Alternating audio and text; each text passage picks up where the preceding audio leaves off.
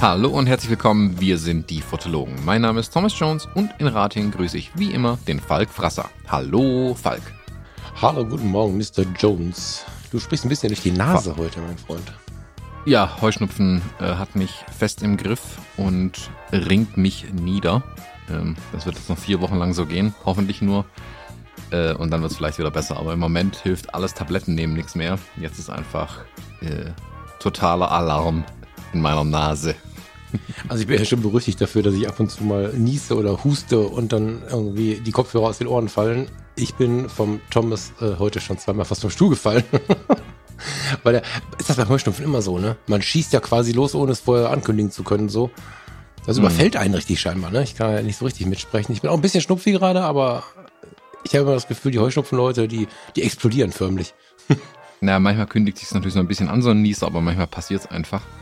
Ähm, und ätzend ist halt, dass die Heuschnupfenzeit genau mit der Hochzeitszeit äh, überein liegt und ich dann halt immer in der Kirche im Standesamt dastehe und mir wie ein Bekloppter die Nase zudrück, dass äh, Hauptsache da nichts passieren kann, solange es eigentlich ruhig ist und äh, während alle im stillen Gebet sind, der Thomas dann fast explodiert. Das wäre ein bisschen peinlich. Das, ähm, ja, ich kann mich gut erinnern, als wir die ersten Male darüber sprachen, das ist nun wirklich inzwischen Jahre her, was eigentlich total schön, ne? Das ist Jahre her, geil eigentlich, ne? Aber ähm, da gehen wir gleich später noch mal ein bisschen drauf ein, auf das Hochzeitsbaby. Wir wollen heute mal ein bisschen über Positionierung, Hochzeitsfotografie, Positionierung hier im Podcast auch sprechen, haben vorher aber zwei, vielleicht auch drei News mitgebracht. Es könnten noch fünf werden, die äh, wir beide relativ spannend finden. Hast du einen Wunsch, mit welchem der Geräte wir anfangen? Weil, also, keine Angst vor Tech Talk. Heute ist, glaube ich, was, was tatsächlich, na, in einem Fall die älteren Herrschaften, in einem Fall die jüngeren Herrschaften wirklich bewegen könnte, finde ich. Also die, die technischen Geräte, die wir am Start haben, die sind relevant, wie ich finde.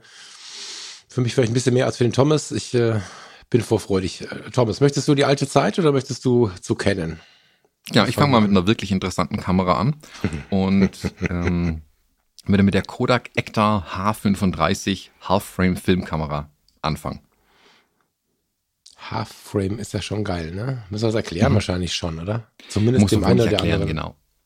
Äh, wir hatten vor Ewigkeiten, also ich weiß wirklich nicht mehr wann, das war ja relativ vermutlich in den ersten 20, 30 Sendungen oder so, haben wir mal über meine Kodak Instamatic gesprochen. Ich habe sie hier auch nochmal mitgebracht heute Morgen und dem Falk gerade schon mal äh, in die Kamera gehalten hier.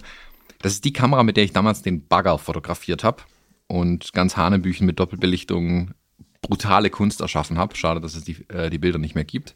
Damit könnte ich heute Millionen verdienen, vermutlich. Das ist so eine kleine Plastikkamera, da wird ein Film eingespannt. Äh, oben gibt es einen Auslöser, hinten einen Vorspulenknopf und das war's. Also einfacher geht es nicht mehr. Du hast einen kleinen Sucher hinten dran.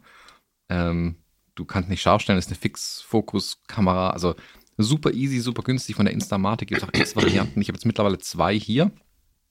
Und ähm, feines kleines Ding. Die sind äh, ich glaube, die hier ist auch mit dem Kassettenfilm, wenn ich es richtig weiß. Moment, ich mache die mal eben auf.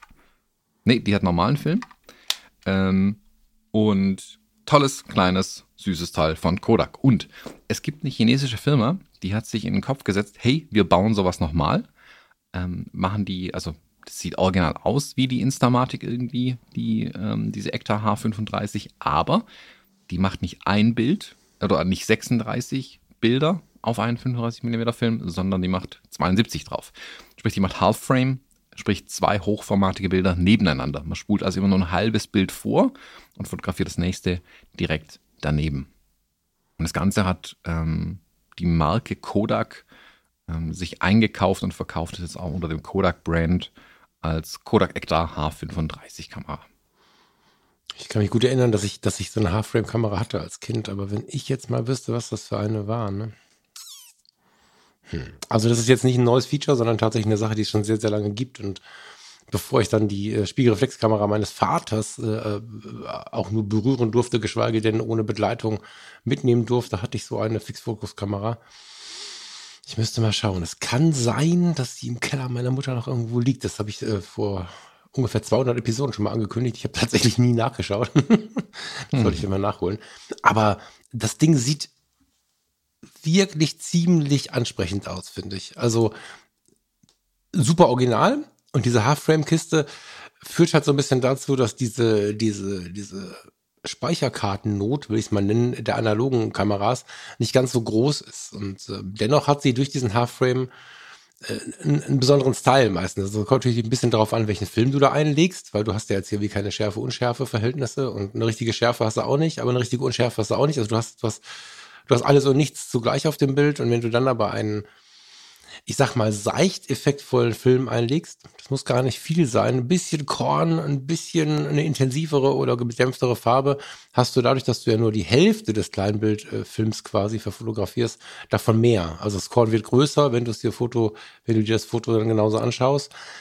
Ich habe das immer geliebt nachher. Das ist natürlich, hat natürlich, ist eine Schnappschusskamera, gar keine Frage, allein schon durch den Fixfokus. Aber wenn man so ein Ding mit hatte und ist dann auch wenn man eine Woche dann wieder da ist oder zwei nach, nach einer Tour, nach einem Trip, ähm, hat man mit ein bisschen Abstand diese Bilder an der Hand und man wird sie finden, die Bilder, die anders geplant waren, wo man sich vorgestellt hat, dass das Bild anders aussehen, wo dann klassischerweise vor dem Sonnenuntergang plötzlich ein Scherenschnitt entstanden ist, wo man doch äh, das schöne Lachen aufnehmen wollte oder so. Aber dennoch sind es ähm, also mir bis heute äh, liebe Fotos. Ich, ich bin ganz gespannt. Und 50 Dollar sind angekündigt. Gibt es die schon irgendwo zu kaufen, Thomas? Das habe ich jetzt gerade nicht gecheckt. Noch nicht, oder? Ähm, doch, man kann sie vorbestellen auf der Kodak-Website äh, für 50 Dollar und Shipping ist wohl im Juni. Ich versuche hier gerade nebenher noch rauszufinden, ob die auch nach Deutschland shippen. Tatsächlich. Das hätte ich jetzt gefragt, genau. Dieses Filmcase ist ja auch geil, ne? Mhm. Gibt auch Filmcases äh, von Kodak auf der gleichen Website, ähm, wo ich auch großes Interesse dran hätte. Vielleicht bestelle ich jetzt endlich mal eins, wenn ich dann die Kamera direkt mitbestellen werde. Also, Aber das finde ich, ich ja find die Kamera spannender, ne? ja, also kann ich tatsächlich gerade brauchen, weil ich echt äh, gerade ein bisschen ein Problem habe, meinen Film zu verwalten. Ich habe mir jetzt zwei so Holzboxen auf meinen Schreibtisch gestellt, wo ähm, die durchgeschossenen Filme reinkommen mhm. und ähm, die, die ich verschießen will. Äh, und im Kühlschrank stapeln sich auch die Filme, aber die fliegen da halt alle lose rum. Und da wären zwar so Filmcases hier aus Metall, das sind so Metalldöschen, ähm, wo die Filme reinkommen. Das wäre eine ganz feine Sache tatsächlich, weil sonst entsteht hier Chaos.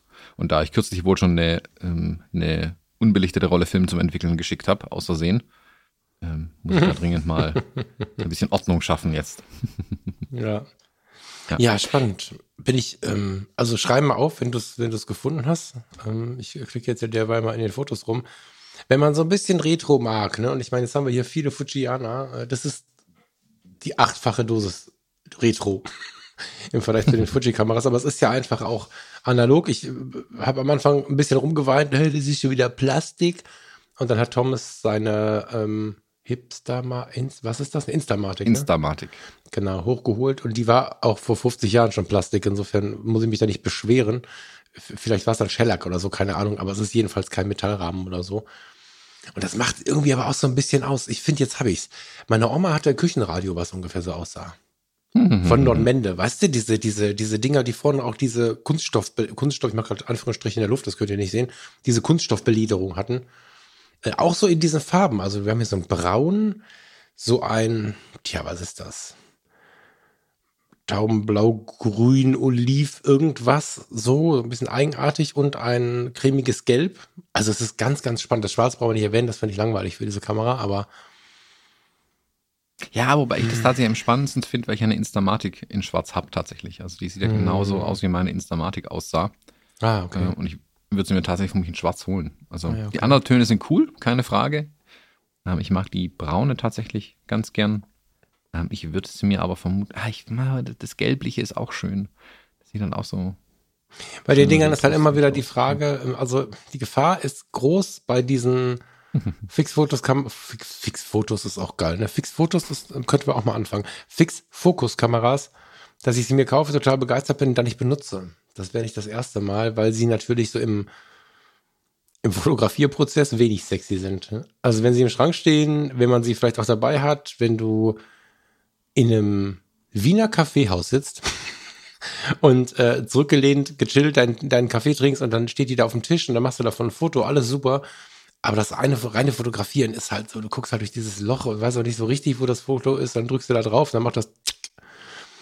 Ah, muss ich, ich immer mich selber voll so geil. Muss ja? ich widersprechen. Ich finde es voll geil, mit den Dingern zu fotografieren. Ja, also irgendwie ja. fehlt mir dann so ein bisschen die. Nee, ich, ich liebe das gerade. Ich, ich liebe meine kleine, ähm, die Instax, die ich ja schon verkaufen wollte. Die analoge, diese Neo 90 oder wie heißt diese Retro 90 irgendwas. Also Hochformat Instax Mini, die so retro-lookig aussieht, ähm, wo ja auch, also hast du auch diesen Parallaxenfehler drin, dadurch, dass du einfach nur durch ein Loch durchguckst, mhm. mehr oder weniger. Mhm. Ähm, und auch diese kleinen Fix-Fokus-Kameras. Ich, also ich, analog hat bei mir gerade echt ein Revival irgendwie die letzten zwei Monate bekommen. Ähm, wie gesagt, so, dass ich gerade wirklich ein Problem habe, meinen Film hier zu organisieren. Äh, ich, und ich, ich mag das Fotografieren mit Dingen, weil es so easy ist. Also ich hatte mir diese Nikon F70, ah, das weiß ich nicht, ich glaube die F70 geholt, mhm. weil ich ähm, eine möglichst einfache analoge Kamera haben wollte, die im Prinzip alles für mich macht und ich nur abdrücken muss ja, tut sie, definitiv. Auch mit so einer Fixfokus-Kamera wäre es genauso gegangen. Klar, du hast keine Freistellung, weil das Ding hat eine Blende 9 oder sowas, glaube ich. Ähm, aber darum geht es ja mir bei den Bildern gar nicht. Es soll ja dieser Spaß sein. Das Ding soll mit auf den Spielplatz gehen, das soll überall dabei sein, immer in der Tasche drin, um einfach solche schnellen analogen Schnappschüsse zu machen. Und die Nikon, da, da die ist schon wieder zu groß als Spiegelreflexkamera. Die nehme ich kaum mit, muss ich zugeben. Da habe ich die AE1 mehr mitgenommen, obwohl die sogar schwerer ist. Mhm. Ähm, aber die Nikon nehme ich dann doch nicht so oft mit. Und da sind die hier oder die Instax-Kameras perfekt. Und ich liebe das, auch den Look, dieses ähm, Kornige, dieses, ähm, ja, am besten noch ein Light Leak mit drin, ist super. Ich liebe es. Mhm. Auch, dass ich nicht so richtig weiß, was ich fotografiere. Ich halte die auch, ich gucke da meistens nicht mal durch, ich halte die nur irgendwo hin und drücke ab. Ja, passt ein bisschen in ein späteres Thema. Ich äh, antworte da jetzt mal nicht drauf, sondern nehme das mit nach später. Ähm, spannendes Wort, spannender Satz. Ähm, muss ich nur irgendwie jetzt rauskommen, ohne zu antworten. Ich antworte später und würde aber will ich die Filmlos nochmal ansprechen. Also, das sind ja diese kleinen Details, die das wirklich sexy machen, das Leben, finde ich. Also einmal ist diese Kamera optisch wirklich sexy. Wen sie jetzt ansprechen und wen nicht im fotografischen Prozess ist bei 50 Dollar, ich meine, das ist auch viel Geld, ne? Aber auf der anderen Seite ist das jetzt schon okay, ne? Also ich hätte mich jetzt auch nicht gewundert, wenn sie da 110 für haben wollten oder so. Aber diese Filmcases, sowas ist ja eine Zeit lang wirklich verstorben. Und nach sowas musstest du ja eine Zeit lang wirklich für teures Geld in der Bucht suchen. Da waren das Sammlergeschichten. Es sieht sogar aus, als wären das, na, ziemlich sicher, ne? Das sind kleine, das sind kleine Blechkistchen, oder? Das ist gar kein Plastik, oder? Das ist ein Blech. Das ist Blech, Stahlblech. ne? Das sind so kleine Stahlblechkistchen, äh, so gestanzt irgendwie, wie man das auch so früher kannte. Und es gibt sie in, in Silber, in Gelb, in, in zweifarbig sind die meistens, blau-gelb. Also in den abgefahrensten Farben, auch so sandmäßig. Ich sehe hier ein Deckelchen ist auch ähm, silbern mit so, mit so einem beigefarbenen Untergrund. Äh, Unterteil. Ich bin total angesprochen von diesen, von diesen Kistchen. Es gibt Fünfer, Zehner, das war's, ne? Fünfer und Zehner, oder? Mhm. Und die Zehner ah. ähm, nehmen auch 120er Filme auf. Das ist genau, sagte ich gerade, ah, das sehe ich auch gerade. Und sie nehmen Stifte auf, sehe ich gerade auch. das ist ja cool. Guck mal, hast du gesehen? Man kann sie auch als mhm. äh, Stifte-Case nutzen. Das finde ich total abgefahren. Was kosten die denn? 20 oder was, ne? 30 Dollar Stück. 29, genau. Ist jetzt, und 25 die ganz kleinen. Ist jetzt die Frage, ob wir das nach Deutschland schippen können. Hast du was gefunden? Ja, die schippen worldwide tatsächlich. Ach, gut, weil wir freuen uns jetzt hier in Bagger und dann geht das nicht. Das wäre natürlich schade. Ja, also äh, schaut mal auf, tja, äh, auf. Schaut in die Show Notes und wir schicken euch den Link mit rein. Der Link ist komisch. und äh, das ist aber richtig. Ist das in Ordnung, Thomas? Guck mal. Was? Ich finde die Webseite eigenartig. Also die URL.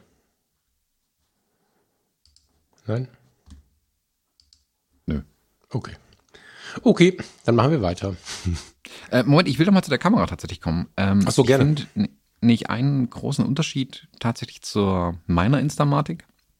Also ich hatte ja die ah, Instamatic 33, da gibt es ja ganz viele Modelle davon und alle sind so ein bisschen unterschiedlich. Ähm, meine, ich kann vorne im Objektiv drehen und ich habe im Prinzip einen Tageslichtmodus und einen Glühbirnenmodus, nenne ich es mal. Also wenig, viel Licht, wenig Licht. Und dadurch hat sich sehr wahrscheinlich die Belichtungszeit ganz einfach geändert, weil irgendwas anderes kann die Kamera ja gar nicht. Und kann damit quasi umschalten, wenn ich später am Abend fotografiere, dass ein bisschen mehr Licht reinkommt, die Bilder hundertprozentig verwackelt sind, aber ich äh, einfach mehr Licht einsammeln kann mit der Kiste. Die Ektar H35 hat einen integrierten Blitz, was ich total spannend finde. Die hat zwar die, die gleiche mhm. äh, Mechanik am Objektiv von. Ich kann da aber nicht mehr zwischen Tageslicht und äh, Dunkel, also äh, Kunstlicht wählen, sondern zwischen Blitz und kein Blitz. Was ich noch viel spannender finde tatsächlich, da ich auch diesen direkt aus der Kamera raus angeblitzten Style gerade so ein bisschen feier. Ich bin kürzlich mit meinem Profoto A10 Blitz rumgelaufen und habe den der ist ja normalerweise, steckt ihn ja oben auf, dann kommt er von möglichst weit oben, guckt er dann ja runter, um diese roten Augen und so zu vermeiden. Und habe ich den wirklich direkt neben die Kamera gehalten und mit dem Funkauslöser quasi ausgelöst, dass ich direkter von vorne drauf blitzen konnte. ähm, also alles falsch gemacht mit dem Ding. Weil ich aber diesen Look so mag. Ähm, dieses direkt draufgeblitzte auch. Und das reizt mich sogar noch mehr in dieser H35. Also ich glaube, das werde ich eine bestellen, zusammen mit zwei so Filmcases.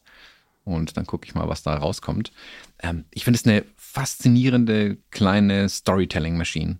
Diese Double mhm. Frames, das reizt mich total, ähm, da wirklich so in einem so einem äh, Doppelbild quasi kleine Geschichten zu erzählen. Die haben auch schöne Beispiele hier auf der Website bei denen, wo sie mal näher dran, mal weiter weg sind, wo sie unterschiedliche Perspektiven der gleichen Sache beleuchten. Ähm, ja, bin ich echt, echt gespannt, äh, was sich damit alles machen lässt. Freue mich schon, wenn die ankommt. Also wie gesagt, Shipping wohl im Juni. Ähm, die liefern nach Deutschland fünf bis zehn Werktage. Schauen wir mal. Aber Zoll und äh, Transportgebühren äh, machen sie keine Angabe hier. Ähm, ich klicke mich hier mal kurz durch den Bestellprozess durch, ob dann irgendwas dran steht. Äh, noch nicht. Moment. Oh, kompliziert. Wollen die Telefonnummer von mir haben? Dabei will ich nur wissen, was es kostet, mir das Ding zu schicken. Jetzt hat sie die Elfenbeinküste als Ort ausgewählt. Das ist natürlich falsch. Ah, ich hasse das Internet manchmal. Es dir auch manchmal so, Falk? Nee. ich habe gerade überlegt, wie man Worldwide Shipping organisiert, aber das ist nicht Teil dieses Podcasts im Themenkomplex. Okay, kostet 40 Dollar extra fürs Shipping. Also 40 Dollar, ja. Ja, dachte ich mir auch schon, ähm, dass es teuer sein wird wenn es weltweit. Ist keine Ahnung, ob das aus den USA oder direkt aus China kommt, aber 40 Dollar, ja, ist da relativ normal eigentlich. Also lohnt sich auch nur, wenn man nur die Kamera kauft, ist vielleicht ein bisschen albern, aber zwei so Filmcases dazu und dann ist man eigentlich glücklich. 40 Dollar, krass. Naja gut, aber wer weiß, ne, von wo es halt kommt. Ne? Nun gut, ähm, du hast gesagt, das war die wichtige Kamera. Jetzt kommt meiner Meinung nach die wichtige Kamera. Oder die wichtigen Kameras, muss man sagen. Ähm, ich war, also ich finde es besonders spannend, wir reden von Canon oder von Canon. Farina fragte mich gestern, wann ich eigentlich Canon sage. Das stimmt, wir haben am Anfang des Podcasts noch darüber diskutiert, dass ich immer Canon sage. Äh, keine mhm. Ahnung, äh, Canon, wann das passiert ist, aber ich bin inzwischen auch bei Canon angekommen. Und ich war erst ein bisschen enttäuscht, dass die EOS R10 ein ähm, APS-C-Modell ist. So muss aber sagen, dass ich jetzt ein bisschen milde gestimmt bin. Wir haben ähm, am Mittwoch, ich weiß nicht, wie du reingehört hast, ähm, bei Zwischen Blende und Zeit mit dem Chefredakteur von der Colorfoto so ein bisschen drüber gesprochen. Und ähm, das hat mir tatsächlich ein bisschen beim Einge Einordnen geholfen. Da musste ich natürlich ein bisschen mehr lesen. Du bist ja schon mittendrin, sag mal kurz, was angekündigt worden ist überhaupt vielleicht. Achso, ja, ich äh, es kommt äh, im Juni wohl, mal schauen, sie sind noch nicht so richtig konkret. Ähm, aber sie sind schon bestellbar, vorbestellbar. Die Canon EOS R10 und die Canon EOS R7. Das sind beides, wie wir heute wissen, APS-C-Kameras. Wir hatten im Vorga vorher vermutet, dass die EOS R10 die Nachfolge von der RP werden könnte. RP ist ähm, derzeit die kleinste Vollformat-Spiegellose von Canon. Auch die gefeiertste, weil sie einfach konkurrenzlos günstig ist mit im Moment 1099 Euro, habe ich gestern gesehen. Äh, mit Adapter für alle EF-Objektive und äh, ja, so langsam könnte sie einen Nachfolger bekommen. Wobei das eine Aussage ist, die aus der Gewohnheit herrührt. Also wenn ich überlege, dass ich mit der, mit der 6D aus 2013 noch total glücklich Fotos gemacht habe vor einem halben Jahr und dann nachher noch die 6D Mark II kam und die EOS RP eine Nachfolge von der Mark II ist, am Ende ist das eine geile Kamera. Und äh, sie haben mich persönlich zumindest ein bisschen überrascht vor ein paar Wochen, als dann durchsickerte, nee, die R10 und die R7 wären APS-C-Kameras. Ähm, wer Canon von früher kennt, wird jetzt sowas im Kopf haben, wenn er sich ein bisschen damit beschäftigt, wie die sind zurück. Weil auch wenn ich jetzt die APS-C-Modelle erstmal, aber ich sage bewusst erstmal, gar nicht so spannend finde oder dachte, sie nicht so spannend zu finden, ist es für viele Leute eine sichere Bank. Also die R10 geht jetzt in Richtung der alten zweistelligen Canons. Heißt also, ich hatte, ich hatte mal die 10D, ich hatte mal die 30D, ich hatte die 40D und dann bin ich irgendwann auf die 5D gewechselt, aber diese zweistelligen Modelle sind ja immer so angesiedelt, das sind keine Anfängermodelle und keine Profimodelle. Wir sind irgendwo in so einem enthusiastischen Hobbybereich unterwegs und das waren immer APS-C-Kameras mit einem schönen Gehäuse, mit guter Technik drin und das vollziehen sie so wohl weiter. Und während die R10 für mich jetzt nicht so spannend ist, da gibt es jetzt keinen Punkt, wo ich sagen müsste, ich will die unbedingt haben, ist sie aber dennoch eine gute APS-C-Kamera für Leute, die Bock auf dieses klassische Canon kennen ähm, haben für unter 1000 Euro. Das finde ich wichtig, dass diese 1000 Euro Marke unterschritten ist. Und wenn wir davon ausgehen dürfen, dass es so ist, wie es immer war, dass einstellig in Richtung, also die einstelligen Produktbezeichnungen in Richtung Profis schauen, die zweistelligen Produktbezeichnungen in Richtung der Enthusiasten schauen oder wie auch immer wir sie nennen wollen und die dreistelligen und die vierstelligen zu den Anfängern schauen, dann könnte da noch einiges Spannendes kommen. Die R10 ist vor allen Dingen klein. So, das ist, wenn man die ES 100 oder die 250D oder so in der Hand hatte, das sind ganz, ganz handschmeichelnde kleine Kameras für viele äh, Männer, die ich jetzt kenne. Und Männer sage ich äh, nicht aus irgendwelchen komischen Gründen, sondern weil wir einfach ganz oft relativ große Hände haben. Äh, ich kenne Männer, die sagen, die wären mir zu klein. Aber genau das finde ich halt reizvoll, dass du jetzt dieses klassische Canon-Feeling, was viele ja als Anfänger in der Fotografie hatten und auch irgendwie noch lieben, dass du es jetzt wieder zurückhaben kannst. Und ähm, ja, bleiben wir bei der Canon RS R10. Ähm, klar ist es nicht der Fuji-Style. Ich hatte insgeheim ein bisschen, na, habe ich das gehofft oder gedacht? Ich weiß es gar nicht.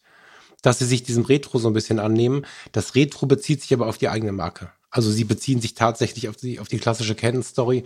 Und wie man am, am Internet und an den Vorbestellungen merkt, scheinen sie damit auch einen Nerv zu treffen. Also es gibt anscheinend extrem viele Vorbestellungen und ein großes Rumoren im Netz. Wie gesagt, ich würde gleich noch mal ein bisschen tiefer auf die R7 gehen, weil die ist für mich auch spannend tatsächlich. Aber die R10 ist ein schönes Modell und ein schönes Anknüpfen an alte Tage. Insbesondere, weil es jetzt auch losgeht mit den RFS-Objektiven. Das heißt, es wird auch noch mal kompaktere Objektive geben, wie es hier zu EF auch schon gab, also zu den Spiegelreflexkameras. Ein ziemlich cooler Coup von Canon, sich so sehr treu zu bleiben, anstatt zu sagen, oh Gott, oh Gott, oh Gott, die anderen haben den großen Erfolg, wir müssen uns jetzt wie sie benehmen. Die bleiben bei sich und haben damit Erfolg. Das finde ich spannend. Nee, spannend ist das falsche Wort. Das kann auch ein bisschen langweilig sein. Ich finde es hochinteressant, dass das funktioniert und mag das irgendwie auch, weil ich damit ja quasi geboren wurde, so. Hm. Ja, Hast du mal reingeschaut? Mhm, ich habe mir die beiden Kameras angeschaut. Ich finde es, irgendwie war es sehr erwartbar, ähm, dass es so kommt mit den beiden Kameras. Gleichzeitig bin ich aber auch ein bisschen enttäuscht, muss ich zugeben. Ich hatte wirklich gedacht, dass Canon hier vielleicht was anders macht. Und jetzt haben sie eigentlich das gemacht, womit zu rechnen war. Was es war für mich war es erwartbar, dass die beiden Kameras so aussehen, wie sie aussehen. Ähm, ich, wenn du, wenn du wenn du keine Ahnung hast, in Anführungszeichen, und dir die R10 anschaust und die R7 dir dem Laden jemand in die Hand drückt, denkst du im Prinzip, ja, das ist halt die nächste Spiegelreflexkamera von Canon. Ich sage jetzt ganz bewusst Spiegelreflex, weil auf den ersten Blick werden es die Leute, die sich nicht auskennen, auch nicht unterscheiden können. Und damit fischt Canon natürlich die Leute ab, die relativ ahnungslos in einen Mediamarkt oder einen Saturn reinlaufen, nicht mal einen Fotofachhändler und sagen, ja, ich brauche auch so eine Spiegelreflexkamera. Ja, guten Tag, Herr Müller, hier nehmen Sie die neue R10 von Canon, die ist super, die ist modern. Und es wird nie darüber gesprochen, dass die gar keinen Spiegel hat und alles Dufte damit. Völlig okay, Haken dran. Damit erfüllen sie natürlich auch eine gewisse Markterwartung tatsächlich. Das ist ein schlauer Move. Also ich will nicht sagen, dass es das irgendwie falsch oder ein dummer Move ist. Ich glaube, sie machen damit rein, was die Verkaufszahlenförderung angeht, den richtigen Move. Ich finde es natürlich ein bisschen schade, dass die R10 dann tatsächlich unter dem R leidet für mich ein Stück weit, weil die hat halt diesen, dieses riesige R-Bajonett, was auf einer R, RP, äh, einer R5 und wie sie alle noch heißen, die R3, geil ist, weil diese wird natürlich äh, große Objektive ranbekommst, du kannst unglaublich nah an deinen, Spie äh, Spiegel, an deinen Sensor ran und du kannst wunderbar adaptieren, Haken, Haken, Haken, super. Für das R Vollformatsystem macht dieses Bajonett total viel Sinn. Auf diesen kleineren Kameras wie der R10 zum Beispiel ist dieses Bajonett der bestimmende Faktor, wie groß die Kamera ist. Also wenn du das Bild anschaust von der R10, wo kein Objektiv vorne aufgesetzt ist und man auf den Sensor reingucken kann, siehst du, wie klein dieser Sensor da drin eigentlich ist, was fast schon ein bisschen ja, lustig aussieht, wenn ich ehrlich bin. Und du merkst aber, dass der, das Bajonett quasi die komplette Front füllt an der Kamera. Also die Kamera ist exakt so groß gebaut, damit das Bajonett noch reinpasst. Ähm, Und dadurch bestimmst du natürlich die Größe. Die könnte kompakter sein. Die könnte Ja. tanklicher sein. Was ich gerade glaube, was eigentlich schön wäre. Ich weiß, Canon hat seine M-Kameras auch noch, die das reine APS-C abdecken sollen. Und mit der R10, der R7 nicht unbedingt, aber ich glaube, mit der R10 soll, wie du sagst, diese, diese magische Marke von unter 1000 Euro angegriffen werden, um die Leute in das R-System zu holen. Nicht in das M-System, sondern ganz bewusst in das R-System reinzuholen. Das M-System funktioniert halt auf unseren Märkten nicht. Das ist halt so ein bisschen das Genau. Ding. Ne? Und was man dazu sagen muss, finde ich persönlich, ich habe jetzt mir sehr viel die Größenverhältnisse angeschaut, und zwar nicht nur in Millimetern, sondern auch so in der Hand im Vergleich zu, habe relativ viel und auch relativ umständlich nach Bildern gesucht, weil es ja noch gar nicht so viele gibt. Es ist, ich finde es genau den Punkt, den du sagst, extrem schlau. Also sie sieht nicht aus wie eine Spiegelreflexkamera, weil sie noch lange nicht so tief ist. Sie ist ja sehr, sehr flach. Also sie hat äh, Ja, aber das, das weiß Sie hat keine Tiefe und das nicht. große Bajonett wird ja bei den RFS-Objektiven relativiert durch ihr Design. Guck sie dir kurz an. Die haben so eine leichte Verjüngung und davon kommen noch einige, so heißt es. Das heißt, du kannst diese R10 oder überhaupt die Rs alle, also die, die APS-C, entschuldige bitte, die APS-C-Rs kannst du alle so benutzen, als dass du dir die kleinen Objektive draufschraubst und hast eine kleine Verjüngung an dem Objektiv und nicht an der Kamera, was ich total schlau finde. Hast die, die R10 ist super kompakt. Also das, ähm, das macht's nicht aus. Vor allen Dingen, weil sie so mutig sind, einfach das große Bajonett bis an den Rand zu bauen. Und wenn du die ähm, kompakten Objektive drauf hast, ist es sehr, sehr klein. Und wenn du dir zum Beispiel das neue RF 50 Millimeter anschaust, das 1.8, ähm, nicht mit adaptieren, nicht mit dem Adapter dran, sondern das das neue R. Oder wenn du dir das RF 35 anschaust oder das RF 16 Millimeter, die sind extrem klein. Klar haben die einen gewissen Radius, aber wenn du jetzt an die R10 das 16 Millimeter dran packst, hast du ein wundervollstes Weitwinkelobjektiv, welches dann natürlich kein Ultraweitwinkelobjektiv mehr ist, was eine sehr kleine Kamera am Ende ähm, übrig lässt. Und ich finde diesen Versuch zu kombinieren, ich weiß nicht, ob du auf der Canon-Seite bist, da gibt es irgendwo das Foto, wo diese beiden Kameras in so einem kleinen, ja, was ist das? In so einem Schrein stehen, in so einem Schrank aus Fliesen stehen. Da kann man die Größenverhältnisse so ein bisschen sehen. Und ähm, klar sind diese Anfangszooms, diese Starter-Zooms, die sie jetzt mit vorgestellt haben, mit einer Blende, ich glaube 7.1 sogar am Ende oder so, ne? Relativ lichtschwach, da kommt bestimmt noch mehr. Aber ich finde es sehr schlau, zwei Welten zu bedienen. Also es ist so ein bisschen wie früher. Du kannst die R10 kaufen und vielleicht, ich würde fast damit rechnen, kommt noch eine R100 oder, oder eine R150 oder wie auch immer man das Ding dann nennen möchte, die dann noch mal günstiger ist und kannst anfangen und dann kannst du aber vielleicht irgendwann die Idee haben, okay, 220 Euro ist glaube ich gerade so der Preis, den man zahlen muss, dann hole ich mir mal das 50 mm 1.8 STM und mache mal ein paar Porträts damit. Ist ja ehrlicherweise im APS-C eher ein Porträtobjektiv und stelle fest, wow, das macht Spaß und fange an, mich fotografisch so ein bisschen zu bewegen. Und das war ja damals bei Canon so der Reiz. Wir konnten mit der dreistelligen ein, äh, anfangen. Wir hatten irgendwie ein olles Kit-Objektiv, dann haben wir auf dem Trödel oder auch beim Fotohändler uns ein 50 Millimeter geholt und dann hat man abwechselnd so Kamera und Objektiv getauscht. Dann war aber immer in diesem hier kenne ich mich aus Modus. Und wenn sie weiter ausbauen, wie sie es jetzt tun, ist die Möglichkeit wieder da, dass die Leute mit der kleinen anfangen, die vielleicht nur für den Urlaub gekauft haben, dann hält ihnen irgendeiner mal ein älteres Objektiv hin. Sie verschenken den Adapter dazu. Das heißt, du kannst auch auf dem Trödel ein uralt Objektiv kaufen. Ich weiß, dass für unter 30 Euro diese, diese 35, 80 irgendwie ver vergeben werden und so. Und kannst dich so ins System reinfinden und hast im Prinzip keine, äh, ich sag mal, im Kopf keine Schwellen, keine großen Schwellen zwischen der R10 für, ich habe jetzt den Preis nicht genau, was war es, 970 Euro, glaube ich, UVP, also wahrscheinlich am, 979. genau, wahrscheinlich es am Ende dann so 800 im Fotoladen oder so, mal schauen. Also in einem halben Jahr oder in einem Jahr. Und ähm, der Schritt bis zur R3 aktuell, die R1 wird ja auch irgendwann kommen, aber bis zur R3 ist halt kein Hexenwerk. Zumal sie relativ viel Technik, das haben sie ja schon vor einigen Jahren angefangen, schon zur Spiegelreflexzeit, von oben nach unten durchgereicht haben. Also die, die, die Autofokus ähm, ist im Prinzip die bei der R7 die gleiche wie bei der R3, außer dass es ähm, bei der R7 den Augenautofokus so nicht gibt. Und selbst die R10 ist da maximal fix, hat nur keinen eingebauten Bildstabilisator. Also, und sie ist ein bisschen eingebremst. Man hat sogar das Gefühl, sie ist, sie ist eingebremst ganz bewusst. Also, sie könnte vielleicht sogar noch mehr. Also, ich war erst sehr skeptisch, weißt ja, weil ich auch immer denke, naja, hm, APS-C und so. Ich hatte ja die 30D, bin auf die 5D und dieser Sprung hat mir so viel gegeben, dass ich es ja nie wieder zurückgeschafft habe. Aber ich glaube, gerade für die Fotointeressierten und die, die mit Canon angefangen haben, für die ist sehr spannend. Ne, ob das jetzt hip ist, ist eine andere Frage. Ob Canon je hip war, ist auch eine andere Frage. Aber so ein bisschen dieses Zuhausegefühl vermitteln die wieder. Die sehen nicht aus wie völlig eine, eine völlig neue Idee. So. Und die R7 ist dazu auch noch eine Spezialistin. Ich weiß nicht, ob du zu der R7 noch was sagen möchtest. Weil die ist ja noch mal so ein bisschen, die geht ja noch mal so ein bisschen tiefer rein, muss man sagen. Ne? Die ist ja, die ist nicht umsonst auch einstellig. Und für eine einstellige Canon mit 1,5 Startpreis verhältnismäßig günstig, muss man sagen. Hm. Also ich bin voll bei dir, bei dem, was du sagst, dass die der ganze Schritt, den Canon hier macht, im Prinzip der, der sicherste ist, den sie machen konnten. Sie wiederholen im Prinzip genau das System, wie sie es vorher bei der EOS D hatten, also mit Spiegel noch, was völlig, also völlig nachvollziehbar ist. Ich finde es auch, es wird auch funktionieren, das ist gar nicht die Frage. Wie gesagt, ich, ich hatte nur so ein bisschen die Hoffnung, dass Canon mal endlich neue Wege geht, aber Canon ist halt auch gegenüber Nikon zum Beispiel wirklich der graue alte Mann ein bisschen, während Nikon ja immer wieder mutig auch mal so eine Retro-Kamera oder sowas bringt und was versucht, macht, setzt Canon hier sehr sicher auf das Ding. Und ich finde es halt deshalb schade, weil Canon eigentlich die Kohle hätte, schlicht und ergreifend, mutig Neues zu probieren. Und dann, wenn es auch schief geht, geht es halt schief, aber das bringt die nicht um. Bei Nikon habe ich immer das Gefühl, die wollen was mutig machen und den schlottern immer die Knie, dass sie sich dadurch komplett ruinieren.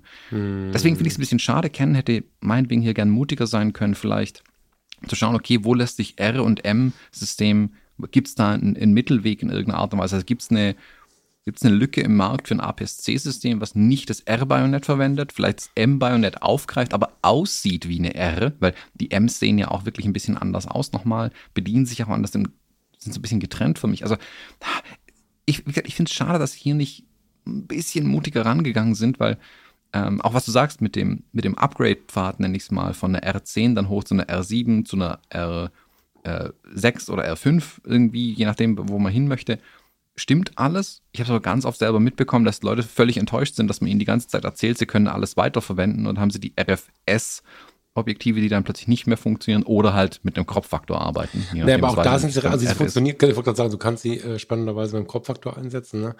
Genau. Das wird aber, also der Fotohandel, der dir nicht erklärt, dass die RFS-Objektive, wenn du die Kamera upgradest, unter Umständen nicht mehr funktionieren. Der Fotohandel ist auch ein schlechter Fotohandel. Äh, der Kunde ist aber auch nicht so schlau, weil ein bisschen was sollte man schon selber lesen und das ist jetzt das Erste, worüber du stolperst. Ne? Also ich glaube, dass das auch mit ein Grund ist, warum diese RFS-Objektive äh, relativ günstig sind im Vergleich. Also vergleichsweise sind das ja nicht nur kleinere, sondern auch günstigere Objektive, weil sie einfach den Schaden auch nicht so groß halten wollen. Ich finde sie übrigens doch für, für Canon, jetzt fange ich mit Canon an, das ist ja interessant, finde ich sie relativ mutig. Also wenn du dir zum Beispiel dieses kleine Zoom anschaust, vorne mit einer schwarzen Schrift und so, das ist ja, das ist ja sogar schon mutig, weißt du? Also, ähm, ich bin ganz froh. Ich habe mir immer die i1D gewünscht und ich wünsche sie mir weiter. Aber auf der anderen Seite ist das ein Gag am Rande und ein Weltkonzern, der sich dafür entschieden hat, ähm, wie soll man das jetzt sagen? Kann man sagen, so ein bisschen konservativ zu handeln? Hm. Also auf den alten Faden zu bleiben und es gibt ja für alles einen Markt. Und Fuji ist ja zum Beispiel jemand, der halt auch schon total Vollgas gibt und total auf diesem Innovationen-Ding reitet. Und manchmal im Leben ist es ganz geil. Wie hat mein Freund Markus mir das neulich gesagt? Manchmal ist ein Gartenzwerg im Vorgarten doch ganz geil. Da ging es um Spießigkeit, um Beständigkeit und solche Themen. Und ich bin ja viel im Leben Sturm gelaufen gegen so eine übermäßige Spießig und Beständigkeit. Manchmal ist es aber doch ganz geil. Und äh, ich finde das ähm, tatsächlich, also ich kann das gut anerkennen, dass wir jetzt auch wieder so einen breiten Markt haben. Ne? Äh, Nikon klein und traut sich trotzdem, finde ich super, ist mutig. Äh, Fuji groß und super mutig ist auch deren USP, glaube ich. Wenn, wenn das alles langweilige Kameras wären, wären die schon lange weg. Die gewinnen, glaube ich, ganz viel auch über ihren Mut und über ihr Design. Und äh, Canon macht es halt wie immer. Und somit hast du so viele verschiedene Charaktere auf dem Markt. Finde ich halt auch interessant. Ich meine, es ist nicht unschlau, ne? Für Leute, denen das System, welches auch immer sie inzwischen haben, so ein bisschen langweilig geworden ist oder, oder was auch immer geworden ist oder sie haben keine Bindung oder so. Mit Kennen haben bis heute die meisten das Ding angefangen. Und viele werden denken, ach, weißt du, damals noch mal so wie früher und so. Ich finde es super schlau. Und ja, manchmal ist ein Gartenzwerg im Vorgarten ganz gut. Na, da bin ich nicht so dabei, aber ja. Ähm, die R7 hat ja auch, das muss man dazu noch sagen, ähm, diese, diese ganz harte Ausrichtung in Richtung Sport und Natur beziehungsweise Tierfotografie und das finde ich hochinteressant. Also die R7 erkennt einen Vogel, die R7 erkennt ein Motorrad und unterscheidet auch zwischen dem Fokus auf dem Motorrad und dem Fokus auf dem Helm und solche Geschichten, wenn du zumindest ähm, in Geschwindigkeit arbeiten möchtest. Das finde ich sehr faszinierend und ich war aber immer so ein bisschen skeptisch, weil ich gedacht habe, aber warum brauche ich dafür einen kleineren Sensor? Ich hatte die 7D ja, muss man mal sagen. Ähm, und der Wechsel von der 7D auf die 5D, siehst du, ich habe nämlich gerade gelogen, 30D, 40D, 7D, 5D, so war das. Mark 2 dann in dem Fall. Ähm, ich habe damals dann gedacht, naja, mit der 5D, dann schneidest du das halt, was dir fehlt. Das hat nie so richtig funktioniert, ich habe es aber nicht hinterfragt. Mit der 7D war ich im Wildlife-Bereich besser. Und dann haben wir am Mittwoch mit dem, mit dem Werner Lütgens ja aufgenommen von der Color Foto und der sagte, naja, Falk, wenn du die RS-R äh, hast mit ihren 30 Megapixeln und schneidest dir den Bereich raus, den DR7-Sensor äh, also formatfüllend abbildet, dann hast du nur noch 12 Megapixel. Wenn du noch ein bisschen schneidest, bist du bei 9 Megapixeln. Und dann wird es langsam schwierig, wenn die ISO dann äh, irgendwie unter der Decke ist und keine Ahnung so. Und das ist ja heute nicht mehr so das große Thema mit der ISO. Das heißt, wenn der Sensor, und noch gibt's keine RAW-Ergebnisse, aber wenn der Sensor der R7 ungefähr das bietet, das man erwartet, dann ist es schon ziemlich schlau, 32 Megapixel Formatfüllen zu haben. Dann werden aus meinen 400 Millimetern mit dem Schiebezoom plötzlich 640. Also die R7 hat auf jeden Fall sowohl was Geschwindigkeit angeht, als auch was Sensorgröße angeht, eine riesige Daseinsberechtigung für die, die auf Entfernung fotografieren. Und gerade die R7 sorgt gerade für mega Begeisterungsstürme. Ich glaube nicht, dass ich, äh, da ich mich jetzt, äh, jetzt habe ich jetzt das Geld nicht in der Tasche und brauche sie auch jetzt nicht dringend. Und wenn ich sie morgen haben wollen würde, fürchte ich, muss ich das nächste Jahr warten. Weil die, also auf die Kamera wird es einen Run geben. Boah, das ist, ähm, da gibt es hm. ziemlich viele, die immer noch mit der 7D Mark II rumhampeln und äh, seit Jahren darauf warten, dass das passiert. Ja, also ich kenne die Fans der 7D äh, zur Genüge. Das habe ich mir damals auch von denen erklären lassen, warum die die eine 5D Mark irgendwas hatten, auch noch eine 7D hatten. Das hat mich auch damals irritiert, weil ich dachte, ich habe kleinerer Sensor und so. Warum? Das ist ja eigentlich albern. Und dann müssen wir auch erklären lassen, dass eben die schiere Geschwindigkeit der 7D und der, des Mark II Nachfolgers gerade Sport äh, und Wildlife, also auch wenn du guckst bei Canon, die, die Website rund um die R7 ist komplett mit Wildlife-Bildern vollgeknallt. Genau. Die ist ganz klar positioniert. Und da finde ich, macht es auch Sinn. Die R10, da mache ich eher so ein bisschen meh. Das ist halt so ein Einstiegsding irgendwie. Weder Fisch noch Fleisch, mal gucken, was passiert. Kein Einstieg. Einstieg auch okay. Die R7 hat eine ganz klare Positionierung und da verstehe ich auch an dem R-Bajonett den APS-C-Sensor, weil es da ich sag mal, technisch nicht Gründe gibt, aber es gibt einen Sinn, ganz klaren Sinn dahinter, wie du sagst, der Crop-Faktor, du verlängerst damit deine bestehenden Wildlife-Objektive nochmal, du hast ordentlich Megapixel auf das Ding draufgepackt, dass du, selbst wenn du aus dem APS-C nochmal rauskroppst, bleibt noch ein bisschen was übrig. Ähm, ist eine schlaue Kamera. Ich finde es, also ich glaube, ich bin voll bei dir. Die R7 also keine Ahnung, ich werde jetzt hier nicht den Vorbestell durch, äh, Vorbestellprozess durchklicken, aber ich glaube, die wird auf Monate ausverkauft sein. Ich meine, im ganzen Kameramarkt fehlen ja auch die Teile. Mhm. Ähm, und wenn Canon nicht die Produktion von allem anderen einstellt, glaube ich, können sie gar keine R7s bauen, zeitnah. Mhm. Ähm, die, das Ding wird wie warme Semmeln weggehen. Da bin ich voll bei dir. Die wird richtig gut laufen. Na, bei der R10 äh, bin ich insofern ähm, etwas äh, skeptisch, als dass es kein Modell darunter gibt. Also die R10 ist jetzt der Einstieg, aber weit weg davon, ein Einsteigermodell zu sein. Also, wenn man denen glaubt, die sie in der Hand hatten, ist sie haptisch toll, sehr, sehr klein, kann einfach ganz, ganz, ganz viel, ähm, was sonst in dieser Klasse nicht so richtig üblich ist. Und wenn du dir jetzt vorstellst, wenn jetzt noch die 100 kommt, oder sogar die 1000, keine Ahnung, also eine wirklich günstigere Kamera. Ne? Ich meine, Werner sagte Mittwoch günstig ist komplett vorbei, so schwarz würde ich es nicht sehen, aber ja, die Modelle sind teurer geworden. Also, dass wir noch für 359 Euro eine Spiegelreflexkamera kaufen, wie zuletzt die 1200 oder 1300D gehandelt wurde, das glaube ich jetzt nicht, aber für 600 Euro oder so wird es ja irgendwas geben. Dann ist es rund. Aktuell ist natürlich so, dass ein Einstieg bei knapp unter 1000 Euro fraglich ist. So. Aber sie ist halt sehr, sehr klein. Ne? Das muss man dabei auch mal sehen. Also wer jetzt zum Beispiel im Profibereich viel mit Canon fotografiert, im Job und so weiter und sucht was Kleines für den Urlaub und nimmt sich dann einfach eine ähm, R10 und packt da 16 Millimeter drauf. Chapeau, dann ist alles gut. Oder das 35 oder so. Wobei das 35er auch relativ groß ist, muss man sagen. Aber das 16er und das 50er, die sind so klein. Ich kann mir schon vorstellen, dass es die Käufer gibt, aber da wird nicht so eine, so eine Riesenparty abgehen wie für die R7. Das stimmt. Ich glaube, also ich wäre immens überrascht, wenn eine R100 oder irgendwas Dreistelliges kommen würde. Den Markt sehe ich als toter als tot. Ich, also das wäre wirklich ein Rohrkrepierer meiner Meinung nach. Weil selbst wenn du das Ding für 600 Euro in den Markt reinwirfst, ich, also ich, ich kenne die Verkaufszahlen aktuell nicht, aber ich kann mir nicht vorstellen, dass da noch viel geht. Ich glaube, das ist komplett von dem Smartphone einfach abgelöst. Warum soll ich mir eine Kamera extra kaufen, wenn mein Smartphone schon mehr kostet? Und die Smartphones machen mittlerweile tolle Bilder. Für die Menschen, die sich für 600 Euro oder noch weniger, für, was du gerade gesagt hast, 349 Euro ein Kamerabody kaufen würden. Ich habe in so vielen Kursen und Gesprächen ähm, die Stories gehört von den Leuten, die die gehen ja ganz anders mit den Kameras um als du und ich. Du also, hast ähm, wenn du das jetzt, Ding, naja. Wenn du jetzt an deinen Schrank hingehst, da liegt deine Kamera fertig, du kannst die nehmen und loslegen. Bei den meisten Menschen, die aber nur gelegentlich diese Kamera benutzen, die fangen an, oh, wo ist jetzt der Akku? Oh, wo ist jetzt die Speicherkarte? Und dann ist die voll und dann hat man die Bilder nicht runter, weil sie eine Speicherkarte und einen Akku haben. Das ist eine komplett andere Welt von dem, was wir machen tatsächlich. Naja, und warte kurz, Thomas. die Leute, mit denen du sprichst, sind die, die in deinen Kursen sind, die sich die, über die ich spreche, gar nicht leisten können. Und diesen, ähm, wir vergessen einen ganz breiten Teil der Hobbyfotografen.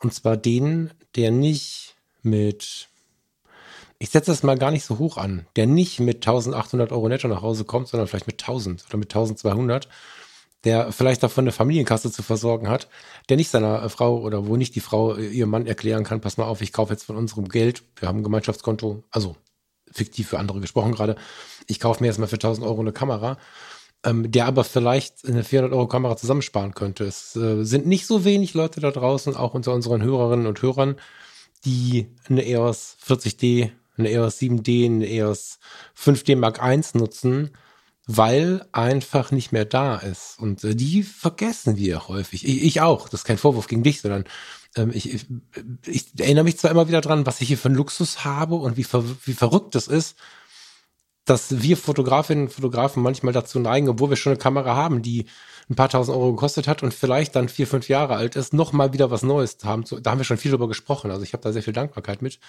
Aber ich glaube schon, dass es die gibt. Also wer ähm, hobbyfotografisch interessiert ist, aber keine große Kohle hat. Und da gibt es ja verschiedenste Systeme. Du bist krank, du bist langzeitarbeitslos, du hast vielleicht einfach einen Job, wo ganz wenig Stundenlohn üblich ist. Du hast vielleicht Verpflichtungen aus alter Zeit, die dir so ein bisschen das, den Hals abschnüren. Es gibt so viele Möglichkeiten, wie Menschen ohne eine anständige finanzielle Versorgung dastehen können. Und in diesem Feld wäre es ja gerade wertvoll, eine schöne Kamera zu haben, weil mit einem iPhone, was du dann auch nicht haben wirst, mit einem äh, Galaxy, ich weiß gar nicht, wie sie heißen, ähm, die kleineren, wirst du dann keinen Spaß an der Fotografie bekommen. Und wenn du immer nur die alten Karren auf dem Gebrauchtwagenmarkt kaufen musst, ist es irgendwie auch nicht befriedigend. Insofern bin ich schon laut dafür und glaube auch, dass es funktioniert. Es muss nicht die 350 Euro Klasse sein, aber irgendwas zwischen 300 und 600 Euro auf dem Markt anzubieten, weil ich glaube, dass wir da einen großen Teil der interessierten Fotografinnen und Fotografen einfach in den letzten Jahren, also das heißt wir, wir haben das ja nicht gebaut, aber der Markt hat viele ausgeschlossen. Die Fujis gehen auch erst. Wo gehen die los? Bei, bei 600, 800 Euro oder so, ne? Weißt du es gerade? 500, glaube ich, die A7. Naja, gut. Äh, ja, gut, da sind wir schon mal nah dran. Aber dann haben wir trotzdem keinen. Also, weißt du, ich, ich, ich weiß, was du meinst, aber die meine ich gar nicht. Die Hobbyisten, die sagen, oh, ich kaufe mir eine Kamera, um XYZ zu fotografieren, weil ich mich tatsächlich mit Blendezeit ISO vielleicht ein bisschen befassen möchte und das als Hobby, ganz bewusst Hobby betreiben möchte. Ich meine die, die für den Urlaub ein Kind bekommen haben und sich denken, oh, ich bräuchte eigentlich eine richtige Kamera jetzt. Die beschäftigen sich nicht damit, die nehmen das Ding alle zwei, drei Wochen in die Hand, wenn der Akku sich von alleine entladen hat. Und für die sind die Kameras mehr Hindernis, als dass sie nützlich sind oftmals. Mhm. Und dann greifen sie zum Smartphone, weil dieser der zusätzliche Aufwand an der Kamera, Akku, Speicherkarte mitnehmen, in der Tasche reinpacken, ist in Anführungszeichen groß gegenüber dem Smartphone. Klar ist eine Kamera größer. Ähm, die glaube ich, ich glaube, der Markt ist tot. Für die, die, die einfach nur in Anführungszeichen glauben, ähm, mangels besseren Wissens vielleicht auch, mit so einer richtigen Kamera, in Anführungszeichen, könnte man jetzt die besseren Bilder machen. Komma ja, aber sie nehmen sie oftmals gar nicht in die Hand. Und deswegen ist, glaube ich, dieser ganz unterste Markt tatsächlich tot. Direkt drüber kommen die Hobbyisten, da bin ich bei dir, die, die wirklich sagen, okay, ich habe früher mal viel fotografiert, ich möchte oder mehr fotografieren. Ich gehe, ich spule mit dem Ding nicht nur mein Pflichtprogramm runter, die Einschulung der Kinder und im Urlaub ein bisschen, sondern ähm, ich gehe auch mal raus, um entspannt einfach irgendwas zu fotografieren, um mich einfach mit Licht zu beschäftigen. Bei denen, da bin ich bei dir. Da sollte es einen entsprechenden einen Preispunkt, der ähm, erreichbar ist, auch Kameras geben. Ich glaube, da ist aber mittlerweile der Gebrauchtmarkt tatsächlich die Lösung, weil mit einer Kamera, die drei, vier Jahre alt ist, ähm, kannst du heute immer noch wunderbare Bilder machen und die Preise gehen aber massiv runter. Also eine XT2, die kannst du heute noch wunderbar zum Fotografieren nutzen. Äh, die ist schnell genug, die macht tolle Bilder. Ähm, ich meine, ja, kürzlich auch wieder reaktiviert und die kriegst du für ein paar hundert Euro. Und das tut der Kamera keinen Abbruch, wenn die gebraucht ist. Die total, sind ja auch nicht total, total, total. Aber es, ähm, ich, wir müssen das gar nicht jetzt bis aufs Blut. Wir, wir haben, glaube ich, stehen wir sehr nah beieinander. Ich persönlich freue mich, wenn wir den, diesen Markt auch neu bedienen können. Einfach, weil es auch was anderes ist, auch so in der Selbstwahrnehmung, ja. Ob du dir immer den gebrauchten Quatsch äh, kaufen musst, ja. Ich meine, ähm, das T-Shirt, was der Nachbar fünfmal getragen hat, ist auch in Ordnung. Aber wenn ich immer die gebrauchten Klamotten, die schon jemand anders getragen hat, benutzen muss, macht es was mit dem Selbstbewusstsein. Und ich finde es einfach nicht gut, wenn wir eine, einen, einen Anteil der Gesellschaft haben, der sich darauf berufen muss, die Dinger zu benutzen, die wir alle quasi, die uns nicht mehr gut genug sind. Finde ich nicht cool. Und deswegen bin ich ein Freund davon. Wir reden von etwas, was ich mir wünsche. Wir reden ja gar nicht davon, ob es so kommt. das ist eine Einschätzung, nee. die mir übrigens erst auch vor die Füße gefallen ist, nachdem ich mit Werner ähm, gesprochen habe. Und äh, bei ihm muss man halt auch sagen, er beruft sich natürlich sehr auf die alte Zeit und nicht auf etwas, was er aus der Industrie weiß. Ja, also er hat die, die Color-Fotos seit, ich glaube, 20 Jahren äh, unter seinen Fittichen. 20? Siehst du, jetzt erzähle ich wieder irgendwas. Also auf jeden Fall schon sehr, sehr lange, ich glaube sogar länger. Und natürlich kennt er dann diese, diese, diese, dieses Aufstreben der, der ersten EOS-Modelle und so. Wahrscheinlich orientiert er sich in die Richtung. Und er hat mich erst darauf gebracht, dass die R10 ja zweistellig ist und dann die dreistelligen wieder kommen und so. Ob das am Ende so ist, wissen wir ja nicht. Ich würde es mir jedenfalls wünschen, weil mir aufge aufgefallen ist, dass dieses eh schon elitäre Hobby, ich, also das Hobby ist elitär, für einen Job ist das eine, anderes, eine andere Frage, aber als Hobby ist es relativ elitär, weil du kaufst dir nicht einen Billardkö für 30 Euro und gehst in ein, in ein Billardcafé, wo schon ein Billardtisch steht, sondern du musst dir halt hier ein paar hundert Euro, da ein paar hundert Euro und da ein paar hundert Euro kaufen. Und ich würde mir einfach wünschen, wenn genug Leute den Zugang zum Neumarkt hätten. Und ähm, der, der Neugerätemarkt, der, der geht halt momentan bei Canon bei knapp unter 1000 Euro los, wenn man von den spiegellosen Modellen spricht. Und das ist der Weg in die richtige Richtung. Auch für die Größe der Handtasche, denke ich. Ich wünsche mir einfach noch einen niedrigen Einstieg. Von der Praktikabilität hast du natürlich recht. Wenn du jetzt hier bei mir auf dem Sofa sitzt, Thomas, und du hast jetzt mit der Fotografie aufgehört und jetzt ist plötzlich mit der Kohle schlecht, dann sagst du, was soll ich mir jetzt kaufen? Dann sprechen wir genau das, was du gerade gesagt hast. Dann kauft man sich eine gebrauchte Kamera. Nur gebraucht zur Wahl zu haben, ist nicht schön. Bin ich auch bei dir. Dass es nicht schön ist, bin ich bei dir. Aber gerade dieser Niedrigpreismarkt ist tot, meiner Meinung nach. Also da neue Modelle Glaube ich nicht. Also naja, wir werden ich kann sehen. mir nicht vorstellen. Bin, ich kann mir nicht vorstellen, dass sie ihn komplett weglassen. Dass die R10 der Einstieg sein soll. Das kann ich mir nicht vorstellen. Ich glaube, das fischen sie mit den M's ab, dann endgültig, ähm, die ja nochmal günstiger sind. Ja, so viel günstiger sind sie das? So richtig günstig sind die auch nicht. Aber gut, ähm, ich will das ja, gar nicht also so lange in die Länge so ziehen, weil wir reden ja über ungelegte Eier, ne? Aber die ganz kleine M kostet, glaube ich, auch 600 oder so. Also nochmal 300 Euro weniger wie die R10. Hm. Von daher, ich, von der Idee her, was ähm, äh, menschlich ja richtig zu sagen, es sollte auch neue Sachen in dem Bereich geben, die man sich auch für das Selbstwertgefühl kaufen kann zu einem schmaleren Preis. Und dann habe ich mir was Neues geleistet und ähm, da freut man sich natürlich auch anders drüber nochmal. Bin ich voll bei dir? Äh, ich glaube aber, dass es halt rein marktmäßig betrachtet äh, für die Firmen keinen Sinn mehr macht, für den Markt zu produzieren. Ähm, mag sein, das können wir nur abwarten. Weißt du, also wir reden jetzt ja. von, von einer Einschätzung und von einem Wunsch. und ähm, ja, mag sein. Weiß ich nicht genau. Ich würde mir wünschen und bin gespannt, was da kommt. Ähm, ich finde sie jedenfalls interessant und ja, die R7 hat mich schon so ein bisschen, also die R7 noch mehr hat mich wirklich angesprochen, weil ich halt kurz überlegt habe, hast du die eine Vollformatkamera, hast du die R7, hast du beide im Schrank, hast du immer das Tele auf der R7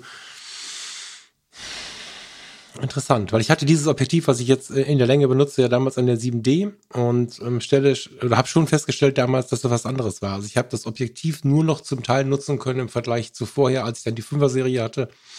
Und jetzt gibt es die Chance halt wieder. Ich meine, klar, steht mir frei, eine gebrauchte 7D zu kaufen, aber na, das finde ich schon interessant. Ja, aber lass uns noch mal im Thema ein bisschen springen. Ähm, weg von der Technik hin zu hm, in unserem kleinen Zettelchen steht hier Ausrichtung, Hochzeitsfotografie, Podcast, Thomas und Falk. Ähm, ich bin ganz neugierig, was den Podcast angeht, äh, was die, was die Hochzeitsfotografie angeht, äh, weil da hatte ich vorher von dir nichts zugehört. Nimm uns da mal mit rein. Mhm. Genau, also die letzten ähm, zwei Jahre waren ja interessant für die Hochzeitsfotografie, wenn man es so äh, framen möchte. Und war ja auch bei mir ein großer äh, Wechsel drin. Also während ich 2019 über 35 Hochzeiten fotografiert habe, ist ja 2020 Corona-bedingt komplett eingebrochen. Ähm, das war, als der erste Lockdown kam, erwartbar. Und das hatte ich dann auch antizipiert, dass es wohl nicht ein, zwei Jahre jetzt komisch laufen wird. Und ich hatte mir immer gedacht, ah, ich will die Hochzeiten ein Stück weit reduzieren, weniger machen einfach. Schlicht und ergreifend, weil ich das Gefühl hatte, wenn ich zu viele Hochzeiten fotografiere in einem Jahr, brenne ich ein bisschen aus. Und spätestens im August laufe ich dann auf die Hochzeit und denke mir, wow, wieder eine Hochzeit, feiernde Menschen, oh, tolles Kleid. Es ist halt für die Beteiligten, für die Paare, für die Gäste ist es ein unglaublich großer Tag und alles ist ganz besonders und yeah.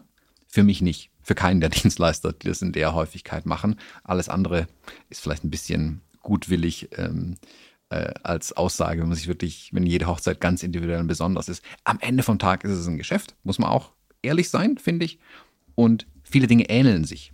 Und durch diese große Ähnlichkeit zwischen den Hochzeiten schwindet so ein bisschen dann auch die eigene Begeisterung, dass man eben nicht mehr mit ähm, halben Tränchen in den Augen über jede Hochzeit läuft, sondern du rockst das Ding runter, du machst deine Arbeit gut, aber bei weitem nicht mehr mit der wirklich initialen Begeisterung, weil du die Dinge zum ersten Mal siehst. Also spätestens, wenn du in einem Jahr äh, zwei Bräute im gleichen Kleid siehst, ist es halt rum irgendwie diese Illusion und das hat bei mir 2019 so ein bisschen eingesetzt und da hatte ich mir schon gedacht, ja, ich, ich muss weniger machen. Das ist der Trick eigentlich. Ich mache weniger Hochzeiten, weil dann habe ich genau den Effekt wieder. Ich freue mich auf jede einzelne. Ähm, es ist, man brennt nicht so aus wie mit 35 Hochzeiten, wenn ich einfach wieder weniger mache. Und ich kann mich auf jede mehr freuen und dadurch kann ich auch wieder eine bessere Arbeit abliefern. Weil ich hatte auch das Gefühl, dass ich zum Ende vom Sommer hin es dann so ein bisschen runtergedienstleistert habe. Vielleicht nicht mehr 100% oder nicht mehr 110% gegeben habe, sondern halt ein bisschen nachgelassen habe an der einen oder anderen Stelle. Und das wollte ich nicht. Das war für mich viel schlimmer, als dass ich mich nicht mehr auf jede Hochzeit individuell gefreut hätte. Damit hätte ich leben können. Ich bin Dienstleister, ich werde bezahlt, ich mache meinen Job super. Wenn ich aber merke, dass meine Arbeit darunter leidet, da ist für mich dann eine Grenze erreicht, wo ich sage, nee, das darf nicht passieren. Dann muss ich weniger machen. Dann will ich mich dann lieber weniger Geld mit Hochzeiten verdienen, aber jede mit 100% Begeisterung fotografieren und geile Arbeit abliefern. Und dann habe ich mir gesagt, okay, für 2020 mache ich weniger und habe nur 25 Hochzeiten gebucht. Genau. G genau, einen typischen Thomas gemacht, mich, mich einfach mal kurz selbst angelogen. War natürlich Quatsch. Also klar, das wäre ein bisschen besser gewesen, aber am Ende des Tages wären es wieder 25 Hochzeiten gewesen. Jetzt waren es 2020, habe ich, glaube ich, sechs Stück gemacht. 21 habe ich auch sechs Stück gemacht. Und das war super. Das war richtig gut. Ich habe das als richtige Befreiung empfunden, mich auf jedes einzelne Paar wirklich konzentrieren zu können. Nicht wie ähm, 2019 zu sagen, ich habe vier blonde Steffis und ich kann sie nicht auseinanderhalten, ähm, die mir in der Stadt vielleicht begegnen. Ich habe keine Ahnung, wer sie sind. Ich nenne sie einfach mal Steffi, wird schon passen, weil die Wahrscheinlichkeit ist hoch, dass es eine Steffi ist. Das ist ja irgendwie scheiße, äh, auch wenn es gut als Anekdote funktioniert. Aber ich fand es eine wirkliche Befreiung und viel, viel schöner, mich auf jede Hochzeit individuell zu freuen, mich auch vorbereiten zu können und auch in der Nacharbeit die Zeit zu haben, um wirklich die Qualität zu liefern, die ich liefern möchte. Und, das ist mir ganz wichtig, noch ein bisschen drüber hinaus zu gehen. Heißt, mm. ich verspreche meinen Brautpaaren A und ich liefere dann mehr. Ich liefere immer, immer under promise, over deliver. Das ist mein Ansatz. Und wenn du 35 machst, wird es schwierig irgendwann mit sechs oder sieben Hochzeiten kann ich das wieder leisten. Da kann ich wirklich wieder hergehen und sagen, ja, ähm, ihr kriegt das und das und das von mir und dann kommt da plötzlich mehr und dann freuen die sich noch viel mehr und ich freue mich auch viel mehr. Und das ist das, warum ich das ja eigentlich mache. Ich will mich ja an meiner Arbeit freuen. Ich will nicht brutal viel Geld verdienen oder arbeiten wie ein Bekloppter. Ich will Spaß haben bei dem, was ich mache. Und deswegen habe ich jetzt äh, über den Winter lang und hart nachgedacht, wie ich das in Zukunft machen werde. Ähm, 2022 das sind jetzt, glaube ich, acht Hochzeiten, die ich dieses Jahr mache. Das läuft noch nach dem, aus dem alten Schema ab. Ähm, da habe ich jetzt nicht, nicht sehr viel geändert.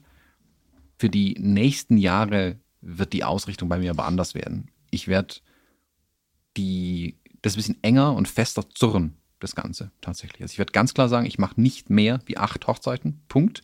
Die einzige, Ausnahme davon ist, wenn jemand aus meinem direkten Freundeskreis heiraten sollte und die unbedingt mich wollen. Äh, ich empfehle immer gerne meine Kolleginnen und Kollegen da dabei, aber wenn sie unbedingt mich wollen, dass sich nicht verhindern lässt, okay, dann würde ich da eine neunte hinten ranhängen. Aber ansonsten sind acht das absolute Maximum. Und ich werde auch nicht mehr das ganze Jahr fotografieren.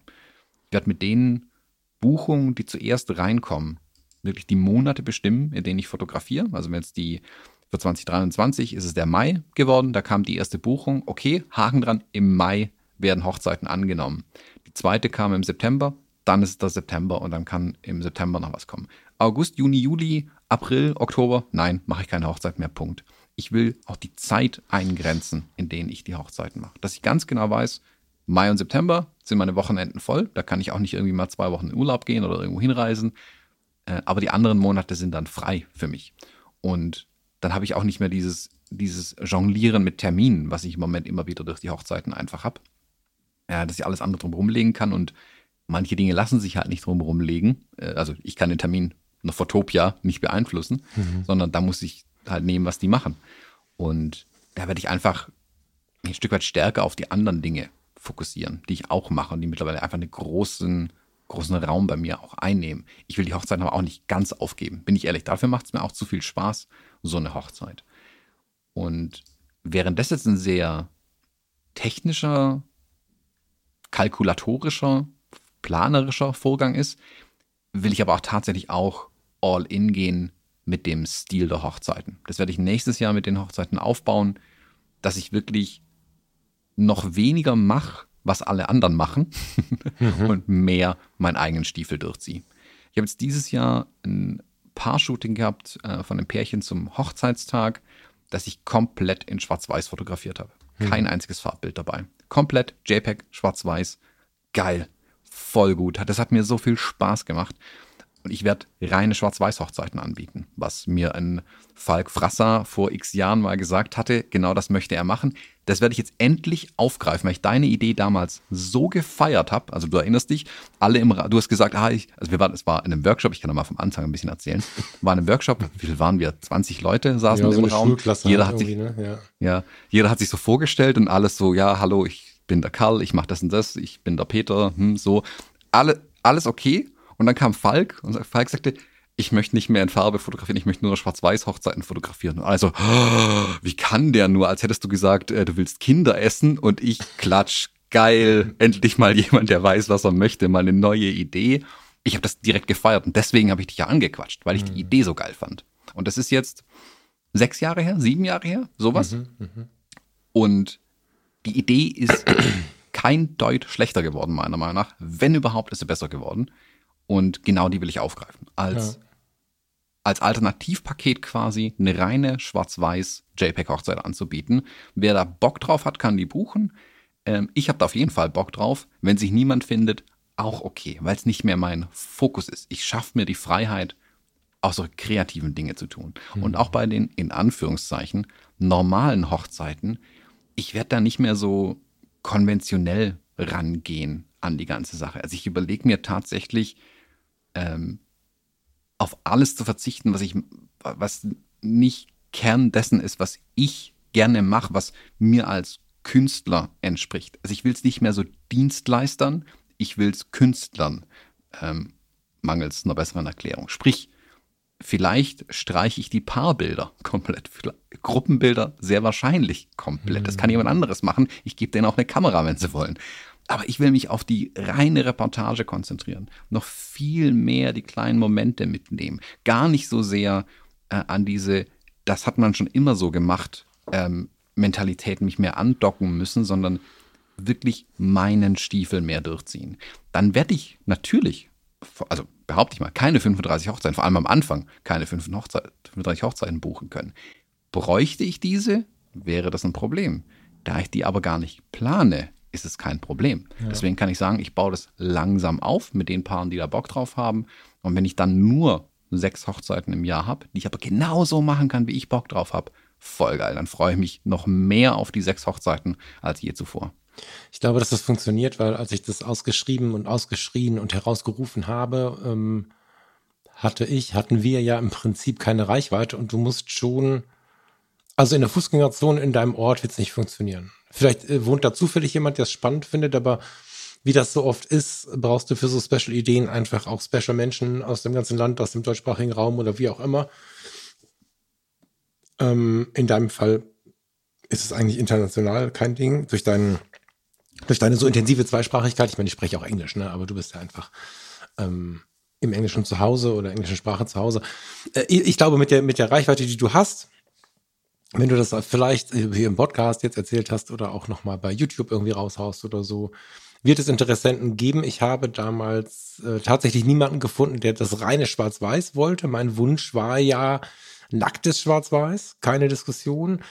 Ich habe die gefunden, die gesagt haben, wir ähm, wollen beides. So, ich weiß noch genau, ein Freund dann in dem Fall ähm, hat am Ende mit seiner Frau sich dafür entschieden, nur die Schwarz-Weißen zu verwenden. Also es gab schon einige Male diese Situation, nur Schwarz-Weiß zu verwenden.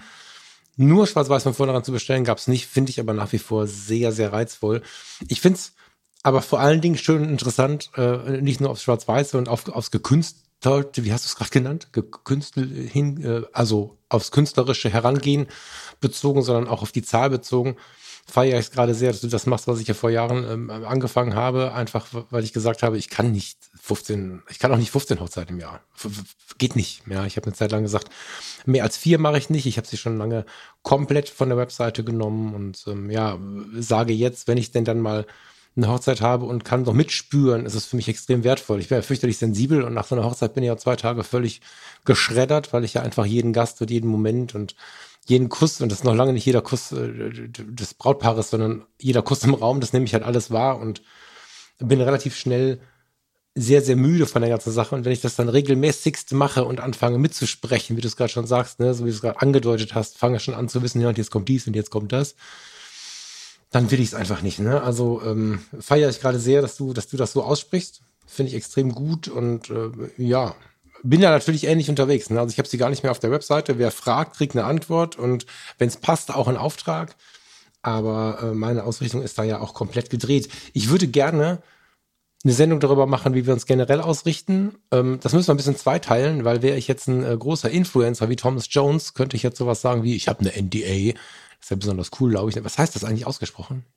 Ein Non-Disclosure Agreement. So, ähm, habe ich äh, bis Dienstag. Das heißt, wir müssen äh, gucken, dass wir irgendwie in der nächsten Woche nochmal tiefer ins Thema gehen. Aber es ist so, wenn wir schon von Ausrichtung sprechen, dass wir vielleicht auch mal über den Podcast an der Reihe sprechen, weil wir sind ja gestartet vor, äh, wann sind wir gestartet? 17 oder 18? 17. Wahnsinn.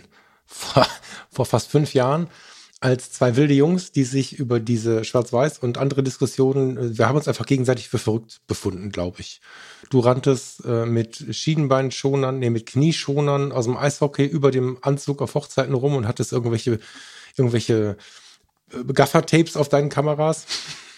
Und äh, ich habe irgendwelche Fantasien gehabt, äh, die Farbe zu verbannen. Also wir haben gegenseitig uns, glaube ich, äh, sehr stark damit inspiriert, dass wir Ideen hatten, die nicht der Allgemeinheit entsprachen. Und das ist, glaube ich, auch ein bisschen die Basis unserer Freundschaft, immer wieder zu schauen, was denn so geht, rechts und links vom üblichen Weg. Ich glaube, das macht so ein bisschen aus in vielen Punkten. Wir sind aber gestartet als zwei, die Tja, wollten wir die große Hochzeitsfotografie starten? Wollten wir das große Fotografie-Business starten? Aus heutiger Sicht unklar, aber wir hatten auf jeden Fall den Schub in, in, in eine sehr gleiche Richtung, haben zwischendurch ja verschiedenste Stunts durchgemacht hier im Verlauf des Podcasts, was die Ausrichtung angeht. Ich war noch Teilzeit angestellt, du warst bereits voll selbstständig. Also wir hatten ja so einige Wege, Kündigungen, Corona, weiß der Teufel, was da alles kam. Und ähm, ja, jetzt inzwischen ist es ja so, dass du sehr viel mitbringst aus deinem fotografischen Berufsalltag, was ich sehr, sehr spannend finde, gerne auch mitmoderiere. Mitmoderiere sage ich, weil ich einen sehr kleinen und vielleicht auch spezialisierten fotografischen Berufsalltag habe, der nicht unbedingt jede Woche in den letzten Monaten gereicht hat, um, um eben das Gleiche zu tun. Um zu sagen, Thomas, das kenne ich, lass uns doch mal darüber, wie siehst du das denn so und so und all diese ganzen Themen ähm, konnte ich jetzt gar nicht unbedingt mitgehen. Finde ich gar nicht schlimm. Wir haben aber nie über die Ausrichtung, Neuausrichtung ähm, gesprochen. Wir unter uns, wenn wir unsere WhatsApps hin und her werfen und sowas, wissen natürlich, wo der andere steht. Ich habe den Eindruck, das sollten wir im Podcast mal ein bisschen festzurren, jetzt am Ende dieser heutigen Sendung und vielleicht auch in der nächsten nochmal, im nächsten Freitag nochmal, dass ähm, der Mensch, der hier zuhört, auch so ein bisschen weiß, wofür wir stehen. Und es hat sich immer mehr ausgebildet, und das war heute in der Kenndiskussion ja auch so ein bisschen das Thema, dass ich sehr wohl ein Erfahrungszeitraum irgendwo seit nach den 2000er Jahren mit einem Anteil der Selbstständigkeit habe.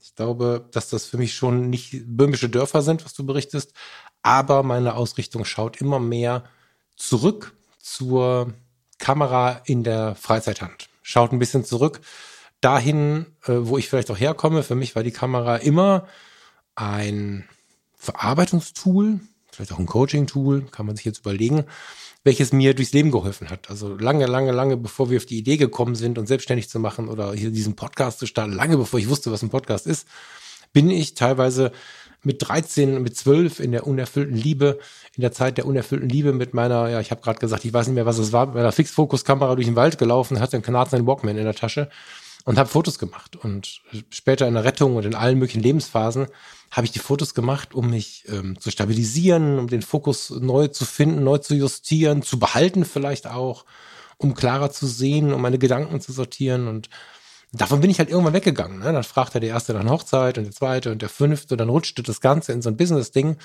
was eine völlig geile Reise war, aber ich stelle fest, dass auch vermutlich schon ein paar Jahre, ist immer so eine Frage, wann man das wahrnehmen möchte, an mir meine alte Zeit zieht. Und deswegen wird es äh, hier im Podcast über kurz oder lang so aussehen, dass wir uns immer zwei Bereiche mitbringen. Ja? Also ich denke, dass ich schon länger so getaktet bin, dass aber hier aufgrund des Wunsches, äh, nicht alte Themen zu zerstören, nie so laut nach außen gekehrt habe. Also heute ein schönes Beispiel. Ich glaube, dass es mir sehr stark darum geht, die Freizeitseite der Fotografie zu beleuchten. So, ne? Nicht ähm, so weit, wie ich es in Fotografie tut, gut tue. Ich denke, das sollten wir schon noch auch ein bisschen trennen.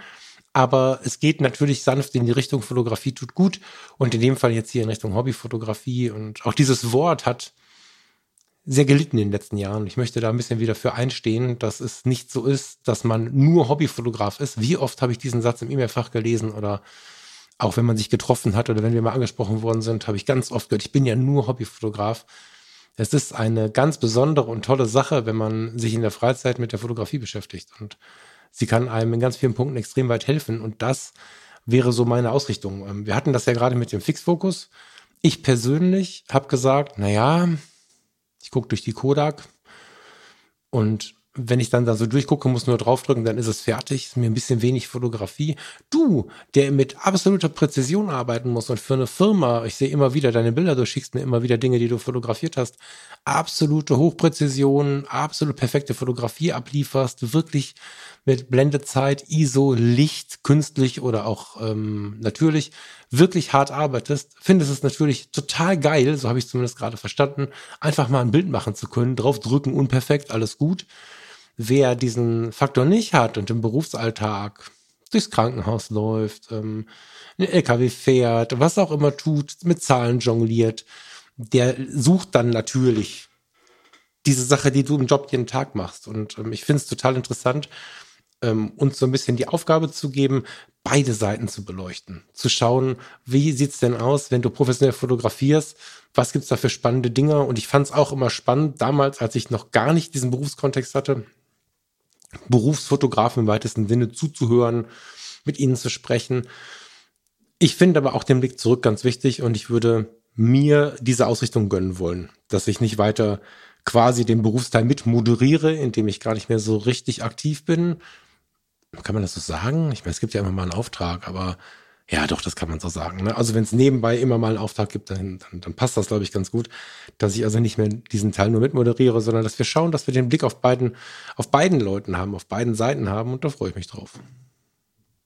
Hm?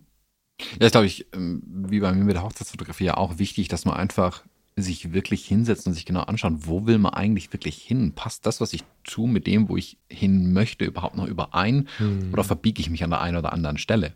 Ähm, massiv, weil das macht am Ende einen selbst sicherlich nicht glücklich und meiner Meinung nach leidet auch das Ergebnis letzten Endes. Also wenn ich mhm. auf was keine Lust habe, dann kann ich es nicht richtig machen.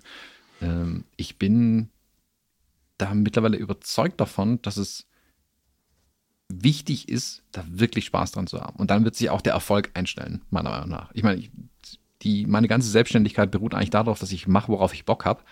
Und hin und wieder habe ich mich dann doch verbogen in Dinge, auf die ich eigentlich keine Lust hatte.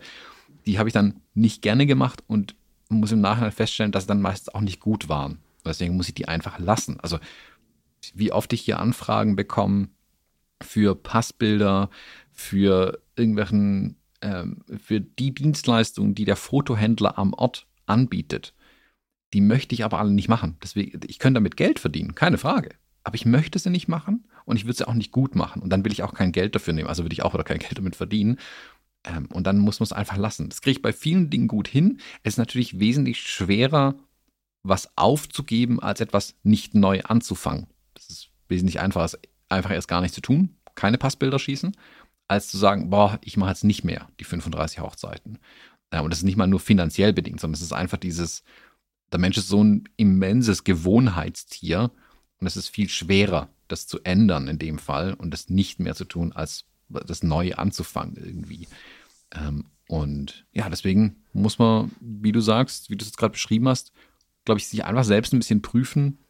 Bei einer Tasse Tee in aller Gemütlichkeit, kein elektronisches Gerät im Reichweite von 10 Metern, wirklich mal das Gehirn eigene Gedanken formen lassen und überlegen, was will ich denn tatsächlich? Und dann kommt man auf ganz interessante Dinge und dann kann man bewusst die nächsten Schritte gehen und mit dem Gefühl, sich wirklich die Sache überlegt zu haben, ähm, vorwärts schreiten. Kann sein, dass man völlig in die falsche Richtung läuft. Okay. Heißt nicht, dass es dann alles immer richtig ist, äh, aber man hat sich zumindest überlegt und geht wieder in die Richtung. Und man, man tippelt nicht auf der Stelle und rennt links und rechts und kommt kein Stück vorwärts. Weil das ist das, was gerade bei meinen Hochzeiten so der Fall war. Also ich 250 Hochzeiten fotografiert und überlege halt auch, okay, also was mache ich jetzt? Und ich habe mir aber gar nicht die Zeit genommen zu überlegen. Und die zwei Jahre ähm, Corona-Pandemie haben mir A, den Raum geschaffen, zu überlegen. Und also, weil ich die Hochzeiten nicht hatte, ich hatte einfach mal, konnte mal versuchen, wie es ist mit weniger. Und weil sich das Geschäft meiner Meinung nach auch ein bisschen, also auch für mich auf jeden Fall geändert hat, auch in der Branche ein bisschen geändert hat, ähm, gibt es, glaube ich, die Chance, da jetzt auch sich neu auszurichten tatsächlich. Mhm. Und ich glaube, und das habe ich an der Stelle schon öfter gesagt, dass das in Bewegung bleiben total wichtig ist. Dass, mhm. dass das in Bewegung bleiben auch das Hinterfragen ist. Und dass wir, es ist, wir reden oft davon, dass äh, der Großvater, mein Großvater war äh, Dachdecker oder ich weiß, es gab einen Onkel, der hat seit seinem 18. Geburtstag in der Pforte eines riesigen, damals riesigen äh, Ratinger Unternehmens gesessen und der kannte immer alle und das, die Geschichten könnten Film, also könnten die Grundlage für einen schönen Film sein, ja, dass der Werner in dieser Pforte saß, seitdem er ein kleiner Junge war, also 18, ein junger Mann war, bis zu seiner Rente. Und dass er sie alle kannte und dass sie ihn alle geduzt haben und dass er diese gesellschaftlichen äh, Mauern, die wir damals ja noch viel stärker hatten als heute, eingebrochen hat, dadurch, dass er so lange da war und immer jeden kannte. Alles schön. Ich glaube aber, dass unsere Welt heute nur noch in sehr starken Ausnahmefällen so funktioniert und dass es ähm, eines unserer größten Aufgaben ist, bei uns zu bleiben. Und bei uns zu bleiben oder überhaupt erstmal zu uns zu finden, können Menschen in einem halben Jahr schaffen oder auch in 30 Jahren. Diese Suche aufzugeben, halte ich für extrem fatal oder ähm, eine Veränderung nicht wahrzunehmen, weil man kann ja nicht schon wieder was verändern. Und ja, ich bin ganz gespannt auf die nächste Woche, aber da müssen wir das nochmal noch mal besprechen. Mm, aber auf die Fotografie bezogen ist es tatsächlich so, dass ich das super wichtig finde, auch Dinge zu hinterfragen, die vielleicht sonst ein großer Wert waren. Wenn ich immer der große äh, Fotograf werden wollte und im Verlaufe der Zeit feststelle, dass entweder durch persönliche Veränderungen, durch Veränderungen in der Welt, durch vielleicht auch falsche Einschätzungen meiner Person, das aber heute nicht mehr der Wunsch Nummer eins ist dann ist es keine Niederlage und nichts Schlimmes und kein was auch immer, dann kann man sich das, nein, dann sollte man sich das trauen. Und das ähm, mache ich nicht zuletzt deswegen immer wieder öffentlich. Ich äh, überdenke meinen Weg ja immer wieder, weil ich Menschen einfach den Mut geben möchte, ihre Wege zu überdenken. Das Schlimmste, was wir machen können, haben wir bei vielen älteren Verwandten gesehen, nämlich irgendwas machen und nie wieder davon abkehren. Und dann haben wir in ruhigen Minuten ihnen vielleicht mal ins Gesicht geschaut, erinnern uns an den Moment und wissen ganz genau, dass das nicht cool war. Oh, die Hunde kommen, Entschuldigung. Hallo. ja, hallo, kleiner Mann. Geht mal zurück, wir müssen hier noch ein bisschen aufnehmen. Ja, gleich. Verzeihung. Jetzt ist hier großes Aber vielleicht das Drama. perfekte Stichwort, um dann zum Bild der Woche überzugehen. Ja, sehr gerne. Sehr gerne. Wir machen nächste Woche da weiter, wo wir jetzt gerade aufgehört haben. Erzähl mal. Ähm, du gehst durch die Stadt und fotografierst heimlich Omas. Genau. Das ist auf den Punkt. Beschreib mal ein bisschen mehr im Detail, bitte. Falk fotografiert heimlich Omas, das ist super. Nee, du warst auf einer Demo. Nee, ähm, und aber ja. Du hast, äh, hast auch im Bild verpackt, wer ein bisschen genau hinschaut. Es sind die Omas gegen rechts, die du hier fotografiert hast, ähm, die mit ihren Shirts und Plakaten ähm, freudig, aber mit Nachdruck demonstrierend in der Stadt unterwegs waren. Du hast dir einen schönen kleinen Moment eingefangen mit den beiden, die, die ihre Plakate entgegenhalten. Ja, äh, man muss sogar sagen, ich habe es jetzt gerade dummerweise selber gar nicht aufgemacht. Muss, man muss sagen, ich mache das mal parallel. Mit den dreien. Ähm, ja, stimmt, eine ist ein bisschen verdeckt halt. Genau, genau. Das ist auch ein Teil dessen, was ich da mitgebracht habe. Äh, Das ist tatsächlich keine Demo, sondern äh, der Ratinger Wochenmarkt. Und, Oder am Rande des Ratinger Wochenmarkts. Wer da schon mal am Samstag war, weiß aber auch, was da los ist. Das ist äh, eine Herausforderung überhaupt, äh, auf diesem Marktplatz sich zu bewegen. Deswegen war es ein Wunder, dass ich auch ein Foto nur gefunden habe, wo mir keiner durchs Bild läuft und dahinter auch keiner am Bild ist. Das war krass. Ähm, ich habe die Omas gegen rechts so semi auf dem Radar gehabt, muss ich ehrlicherweise sagen. Da sind sie mir aber aufgefallen, weil sie bei diesem massiven Thema nicht darum gegrumpt haben und irgendwie äh, irgendwelche Parolen gerufen haben, sondern so unglaublich gestrahlt haben. Ich habe so, ich habe sogar Farina verloren. Die war weitergelaufen, wu- wusste nicht, wo ich bin, weil ich mit offenem Mund vor diesen Leuten stehen geblieben bin. Es waren insgesamt zehn, glaube ich. Und äh, diese drei haben mich so angestrahlt, dass ich irgendwie ein Foto machen wollte. Es ist jetzt nicht sonderlich kreativ im Bildschnitt, weil es einfach unglaublich voll war.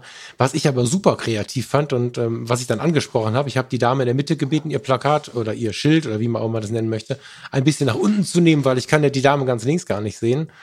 Und dann sagte sie, machen Sie mal ein Foto und nachher haben wir uns darüber unterhalten. Das ist deren äh, Umgang mit Datenschutz. Fand ich völlig geil. Also sie hält, die, die dritte Dame versteckt sich hinter dem Schild. Die möchte nicht irgendwie in die Medien, in die Presse, in irgendwas. Ihre Kolleginnen sagen aber, wir wollen aber, dass du drauf bist. Also hält sie immer ein Schild und sie halten ihr ein Schild vom Kopf. das fand ich so als Lösung total geil. Passt auch irgendwie diesen Kontext Omas gegen rechts. Wir fangen an mit Balken im Gesicht, Leute äh, unkenntlich machen und die Omas gegen rechts halten ihrer Freundin einfach ein Schild vor die Nase und sagen, so sind deine Haare mit drauf und du gehörst dazu. Fand ich von der Message her mega geil. ja, also ich weiß nicht, wie unfassbar attraktiv dieses Foto fotografisch ist. Ich denke nicht, aber als Porträt und Moment, ähm, glaube ich, sieht man schon, wie positiv die waren. Besonders die Dame rechts. Ich habe noch einige Minuten da gestanden und äh, bin von ihr gar nicht losgekommen. Äh, Wahnsinn. Also eine ganz geile Organisation. Sie haben mich gleich eingeladen und haben gesagt, es gibt inzwischen viele äh, mitteljunge und junge Leute, die inzwischen auch bei den Omas gegen rechts mitmachen und dass das, wenn sie denn dann quasi ihre Enkel dabei haben, die aber nicht ihre Enkel sind, sondern einfach junge Leute mit Interesse, dass dann die Party auf den, auf den Marktplätzen, wo sie, wo sie auftauchen, noch mal intensiver ist. Ich habe kurz überlegt, aber man soll sich den, den Karren nicht zu voll laden. Aber ich kann mir schon vorstellen, irgendwann, bevor ich selber, naja, eine Oma werde ich nicht werden, ein Opa werde, mir das nochmal anzuschauen, weil ich fand die Idee attraktiv, äh, anderes Geschlecht, andere Generation, dennoch da mitzumachen. Fand ich irgendwie cool. Eine richtig schöne Begegnung. Ja. Ja, schönes Bild. Schöne, schöne ähm, Momentaufnahme. Auf jeden Fall, finde ich gut. Gut. Äh, Die Hunde reißen mir die Bude jetzt gerade ab. ähm, was macht die Lila eigentlich? Die ist irgendwo in der Wohnung unterwegs. Laka sieht so aus. Und sucht was sie zu essen, wie immer. Wenn sie diese Frage gerade gestellt hätte, sie tapert hier wie eine Wilde durch die Bude. Bestellst du äh, der Lila, weil ich schon ganz lange nicht mehr nach Lila gefragt habe und äh, deiner Family ganz, ganz liebe Grüße. Und ja, habt eine schöne Woche. Ich würde sagen, wir hören uns hier am Mikrofon nächste Woche wieder. Genau. Vielen Dank fürs Zuhören. Bis nächste Woche. Tschüss.